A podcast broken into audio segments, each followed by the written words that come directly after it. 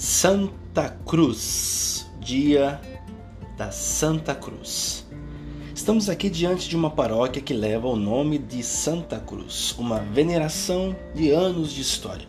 Mas será que sempre foi assim? Roda a vinheta.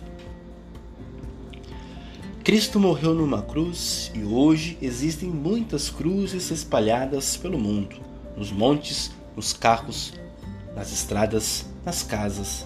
Alguns levam a cruz no peito, outros marcam a pele com tatuagens. Enfim, um símbolo muito bem visto nos dias de hoje. Mas será que a cruz foi sempre um símbolo de orgulho para os cristãos no início dos séculos? A crucificação era uma das piores formas de morte na época de Jesus. Quem morria na cruz tinha cometido uma gravíssima infração. Por isso, nos primeiros séculos, falar que seu mestre tinha morrido numa cruz era vergonhoso. Outras passagens da vida de Jesus eram exaltadas, como o bom pastor e a última ceia. Exatamente nos três primeiros séculos é raro relatos que falem da cruz de Cristo na arte e na arquitetura. Nas catacumbas de Roma se encontram imagens da Santa Ceia, a última ceia de Jesus com seus discípulos e do bom pastor, como se a comunidade daquela época quisesse somente guardar os bons momentos, mas nenhuma imagem da cruz. A arte da época mostra que a cruz era tema tabu, pela vergonha de tal forma de execução.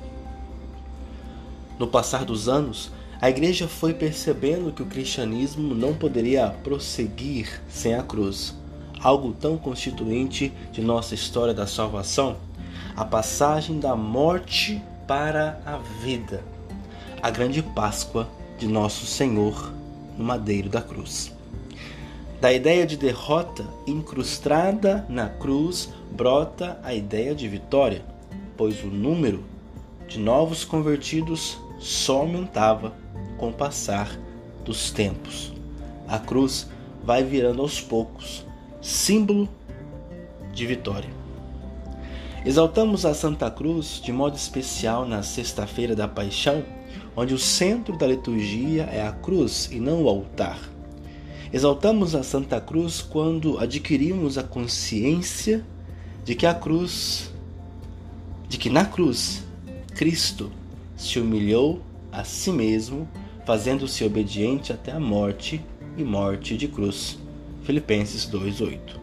A festa da exaltação da Santa Cruz, em 14 de setembro, celebra a cruz como instrumento de salvação.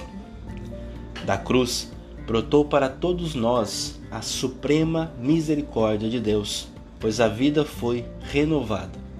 E assim, nós percebemos que a fé é viva e precisa de constante renovação, de objeto de vergonha a instrumento de salvação.